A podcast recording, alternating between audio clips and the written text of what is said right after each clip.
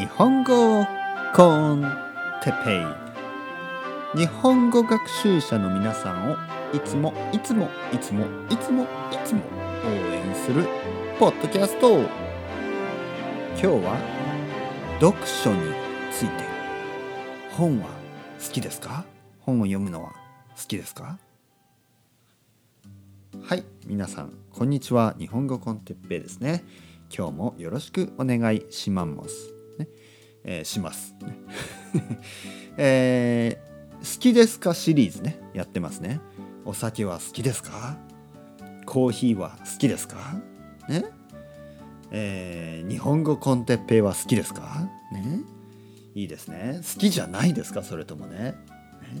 好き好きな方がいいですね。日本コンテッペイ好きです。ね。応援してます。よろしくお願いします。嬉しいですね。今日は何だったかな？今日のトピック。忘れてしまいました。今日のトピックはあ読書についてですね。読書。ね。本は好きですか？ね。皆さん本は好きですか？本。ね。本を読むことを読書。と言いますね。読書。本を読む。えーどんな本が好きですか？小説が好きですか？それともノンフィクションが好きですか？うん。漫画が好きですか？何が好きですか？ね。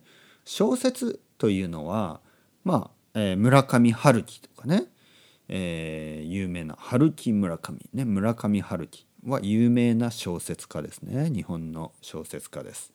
あとはアメリカの小説家とかね。えーっとフィッツジェラルドねスコット・フィッツジェラルドね、えーグレート・ギャツビーとかね。えーちなみにグレート・ギャツビーは日本では村上春樹が翻訳をしていますね。トランスレーション。村上春樹が翻訳をしました、えーグレート・ギャツビー。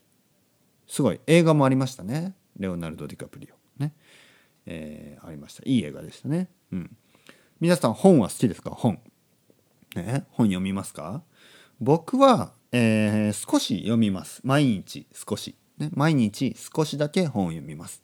寝る前、ね、寝る前に本を読みます、えー寝る前に少し今読んでる本は、えーこれはねあのエッセイですね。エッセイ。エッセイを読んでいます、えー誰のエッセイかというと村上龍のエッセイですね。村上春樹じゃなくて村上龍という人のエッセイを読んでいます、ね、まあまあ面白い。ね面白いですね。日本語は多分少し皆さんにとっては難しいかもしれないけどあのエッセイですから。